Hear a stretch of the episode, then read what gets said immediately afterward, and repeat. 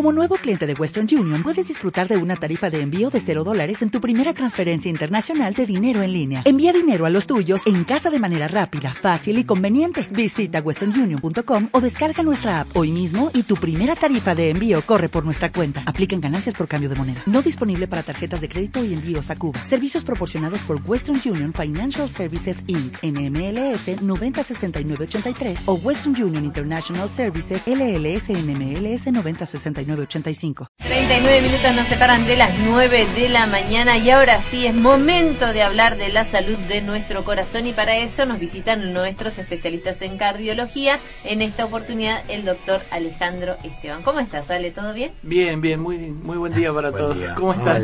me alegro de, tenerte aquí con nosotros. La última vez que hablamos, hablamos de hipotiroidismo. De hipotiroidismo. Hoy vamos a hablar del el espejo invertido del hipotiroidismo, que es el hipertiroidismo. Digamos, la hormona tiroidea tiene una función muy amplia en todo el organismo y afecta a casi todos los sistemas, los órganos, todo. Pero el corazón es especialmente sensible. El corazón tiene receptores específicos para T3, que es la forma activa de la hormona. Entonces, el déficit de hormona produce un cuadro y el el exceso de hormona produce un cuadro que es totalmente contrario de lo que hablamos el otro día. O sea que tiene manifestaciones muy importantes a nivel cardíaco eh, y que pueden incluso poner en riesgo la vida de, la, de las personas. ese punto? ¿De qué manera? Porque, ¿Qué es lo que pasa? Eh, el hipertiroidismo puede tener varias, muchas causas. ¿sí? Una de ellas es una enfermedad muy conocida, es la enfermedad de Grave, que es un agrandamiento difuso y una inflamación de toda la glándula con un exceso de producción de hormona. Eh, se llama bocio tirotóxico difuso. ¿Siempre se detecta una vez que ya se agrandó o hay forma de...? No, hay formas subclínicas. Eh, a veces nosotros cuando vemos a los pacientes revisamos la tiroides, que está acá en la parte anterior del cuello, y hay una maniobra que hacemos siempre que es tocar ahí la zona y hacer que la persona trague, porque eso se mueve con la deglución, sube y baja la glándula. Entonces uno lo puede sentir como sube y baja. Y ahí se nota si está, está bien, está grande y después la consistencia, si es normal, si está muy dura, si a veces está como una piedra, es muy muy dura, eso quiere decir que está toda fibrosada, enferma. Mm. Eh, a veces hay nódulos, se agranda de un lado sí, de otro no. Entonces, lo más común es que sea un agrandamiento difuso. Esa enfermedad de Grave tiene un, la causa, digamos, es, un, es autoinmune. Ah, quiere decir que hay anticuerpos, que el organismo los forma para defensa, que en lugar de atacar a elementos extraños como bacterias o virus, atacan al propio tejido del organismo, en este caso a la glándula tiroides. Y hace que empiece a producir hormona de manera descontrolada. y eso que está acá, que digamos la pelota que nosotros vemos comúnmente en el cuello de alguien, ¿qué? Fibros, ¿Fibrosidades por qué? No, hay, hay varias formas en que se puede agrandar la glándula el agrandamiento de la tiroides es lo que se llama bocio. Ustedes lo habrán escuchado, es una cosa que se habla de hace muchísimos años, del bocio. Eh, entonces, a veces hay un proceso inflamatorio generalizado, otras veces hay zonas de fibrosis y puede haber tumores, puede haber tumores benignos o malignos, puede haber cáncer en la tiroides. Entonces, a veces el agrandamiento es a expensa de esos, de esos tumores. Los nódulos, los tumores, pueden producir eh, exceso de hormona, pueden producir hormona descontroladamente o pueden no producir hormona y si el nódulo es muy grande pueden llevar a un hipotiroidismo o a un hipertiroidismo. Entonces, eh, es, eh, la enfermedad de la tiroides es dinámica, muchas veces empieza como hipertiroidismo y a medida que la glándula se va enfermando cada vez más, termina en un hipotiroidismo a lo largo de la evolución. entonces, lo principal que, que, afecta a nivel cardíaco es el sistema eléctrico del corazón. Produce eh, un estado de excitación muy fuerte. Palpitaciones ah. serían. Claro, taquicardia, o sea, corazón rápido, con frecuencia de 120, 140, 160, pero que son frecuencias altas permanentes. Entonces, eso hace que el corazón esté como hiperexcitado y que sea muy susceptible de sufrir arritmias arritmias como la fibrilación auricular, mm. que alguna vez ya hablamos, que es el, descontrol del, ritmo total producido por enfermedad de la aurícula, ¿sí? Entonces, esa arritmia puede producir a lo largo del tiempo que el corazón se dilate y, se, y deje de cumplir bien su función, puede llevar a la insuficiencia cardíaca. Eh, también puede producir enfermedad coronaria, puede producir dolor de pecho. ¿sí? El hipertiroideo generalmente es más flaco que el hipotiroideo, ¿verdad? Sí, a nivel general. claro, a nivel general es como que el metabolismo está totalmente acelerado. Entonces es muy común que las personas pierdan peso.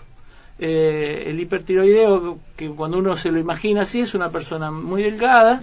Generalmente la enfermedad de, de Graves, el bocio, tiene alteraciones a nivel ocular. Puede Te iba a decir que tiene los ojos saltones. eso se llama exoftalmo. Ah, eh, quiere decir que el, ojo está salido de la órbita. Y es porque por detrás del ojo se acumulan tejidos, se produce inflamación de los músculos, mm, de los materiales. Eso una vez tratado eh, desaparece, digamos, esos síntomas. Claro, una vez que uno soluciona el problema y, regula el metabolismo, las, muchas de las consecuencias son reversibles. Por ejemplo, que el corazón se dilate por la taquicardia, cuando uno controla el ritmo cardíaco suele volver a lo normal o casi a lo normal. A veces quedan secuelas, pero es muy habitual que con el tratamiento adecuado la situación se mejore.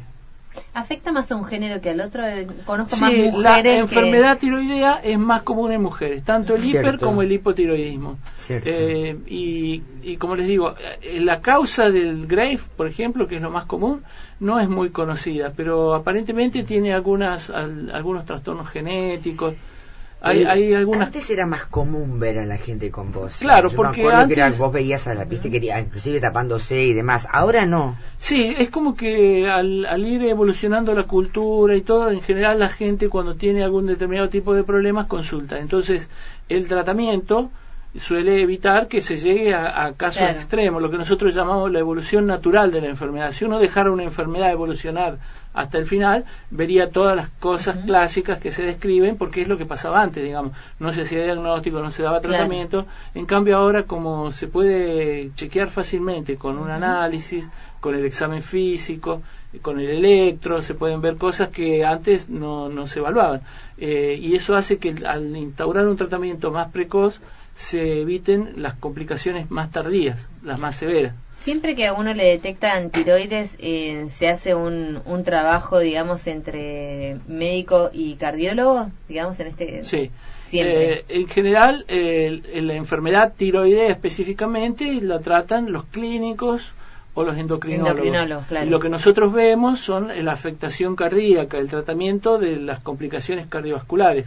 Eh, en, en, todo este tipo de patologías que son sistémicas y multiorgánicas suelen intervenir equipos de, de médicos. De, a veces no hace falta que estar todos juntos, pero lo ve alguien, eh, evalúa la parte cardíaca, lo ve otro, evalúa los riñones, lo ve otro, evalúa la parte endocrinológica, y así entre todos se va haciendo. Y nosotros también nos comunicamos entre nosotros como para decir, bueno, le voy a dar un medicamento y bueno... Fíjate cómo responde el corazón con la medicación que le doy.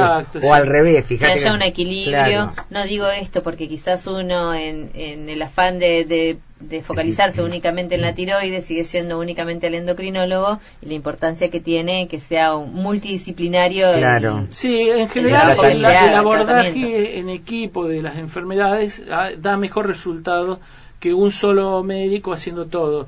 Eh, suele ser, eh, digamos, más efectivo el tratar en conjunto las, las situaciones, porque las personas, digamos, eh, no, no hay ningún órgano que esté desconectado del resto, no, no se puede decir, bueno, yo le mejoro el corazón y listo, lo demás no me importa, porque si, si lo demás sigue mal, el corazón va a volver a empeorar. Siempre nos damos cuenta primero de, la afección de, tiroides o puede ser que por una afección cardíaca después nos demos cuenta de que venía... Existe el, hipertiroidismo subclínico, o sea, el aumento de la cantidad de hormonas en, circulando en sangre, pero que todavía no llega a un nivel de, ser tan expresivo y, no se ha hecho el diagnóstico de hipertiroidismo. Entonces las personas consultan por palpitaciones, pérdida de peso, dolor en el pecho.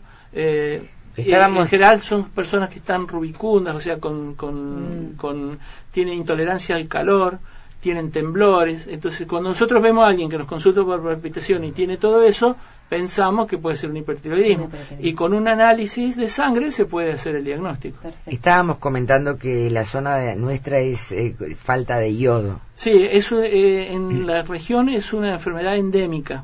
Eh, yo les decía la otra vez que endémico quiere decir que hay un mayor número de casos en una determinada región, ¿sí? A diferencia, por ejemplo, una epidemia, como sería la gripe, que es un mayor número de casos en un determinado momento, ¿sí?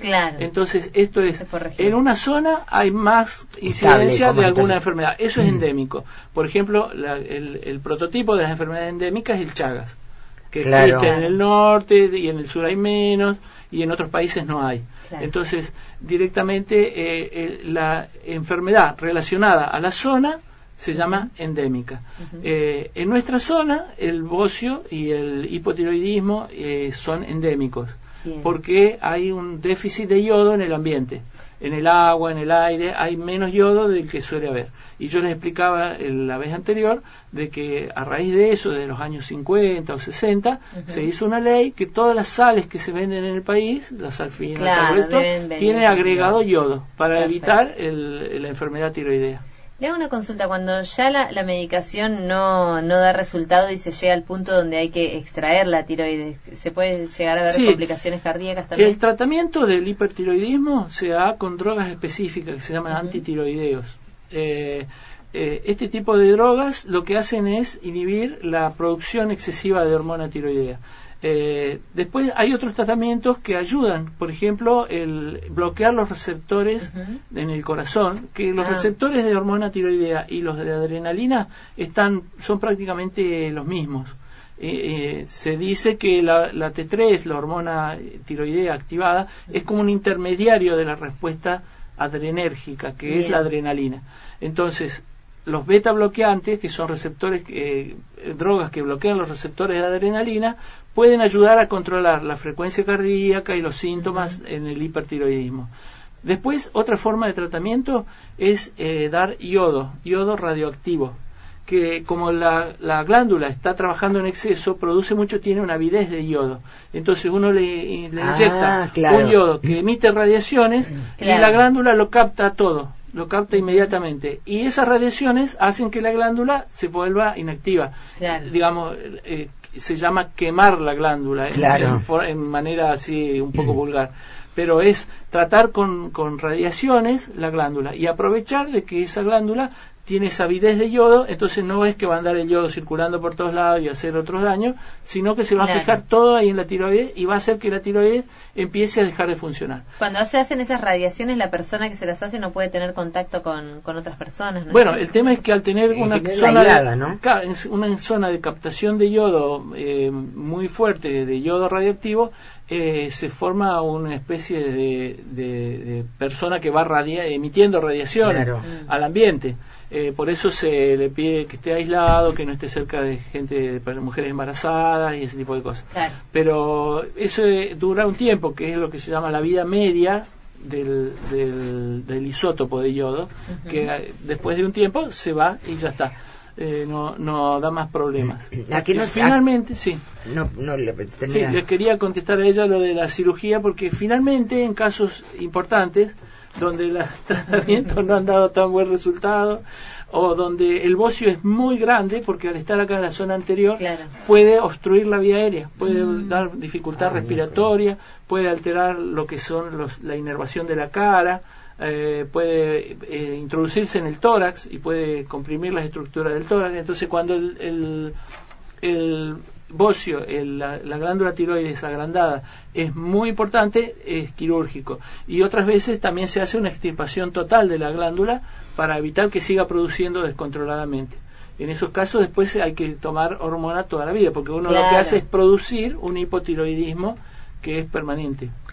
¿Cuál es la función de la glándula tiroidea? Bueno, tiene miles de funciones. Pero las más importantes. Sí, en general es un mediador de todos los procesos energéticos del organismo. Entonces, todo lo que tenga que ver con metabolismo, o sea, aprovechar los nutrientes, eh, hacer que las células lo usen, lo gasten, entonces ayuda a introducir materiales dentro de la célula, eh, produce, digamos, un montón de cambios que tienen que ver con la activación de procesos energéticos, ¿sí? Entonces, en el corazón, por ejemplo, si le falta, el corazón va lento y se contrae mal. Si le sobra, va rápido y se contrae con mucha fuerza.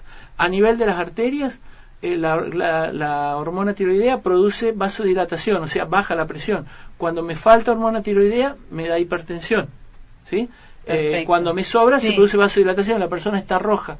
Después, a nivel muscular, aumenta la excitación muscular. Por eso uno cuando ve un paciente hipertiroideo ve un temblor. Hay un temblor fino que es bastante característico. No es el temblor del Parkinson, es un temblor muy finito. ¿Tiene que ver con el sobrepeso también o algo de eso?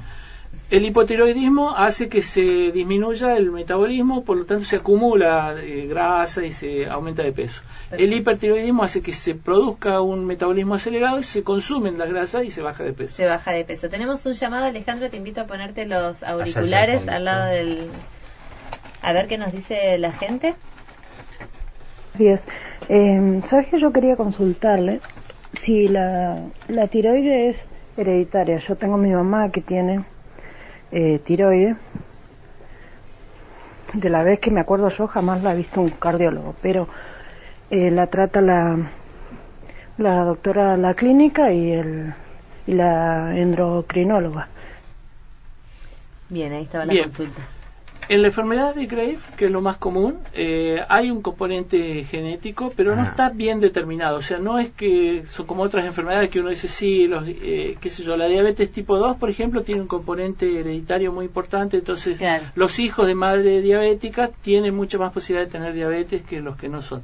eh, pero sí se sabe que existe algún cambio, que pueden ser mutaciones del momento o alguna alteración genética, que pueden producir que haya familias con, con alteraciones de la tiroides pero también pasa de que vivimos en una zona donde hay mucha alteración de la tiroides, porque esto que dijimos que es endémico. Entonces, a veces en la misma familia hay dos o tres miembros que tienen alteraciones, pero no es por una transmisión genética, sino porque por, son parte del mismo ambiente. Eh, después, que una persona sea visto por un clínico endocrinólogo y no, no lo vea un cardiólogo no estaría mal si no hay ninguna complicación cardiológica, que debe ser el caso, digamos. Seguramente la, la, señora no tiene alteraciones a nivel cardíaco, entonces no ha sido necesario. que la hayan visto. Perfecto. Así, puede estar perfectamente tratada. Alejandro, como siempre, muchísimas gracias por venir a visitarnos a Aire de Noticias. Recuerden que para hacer sus consultas los especialistas en cardiología atienden en Chacabuco 1734, si no los buscan a través de la web cardiologiarroca.com y también a través de Facebook, especialistas en cardiología. Alejandro, nos reencontramos el próximo jueves, como siempre. Nos vemos el próximo jueves y bueno, muchas gracias. A vos. gracias.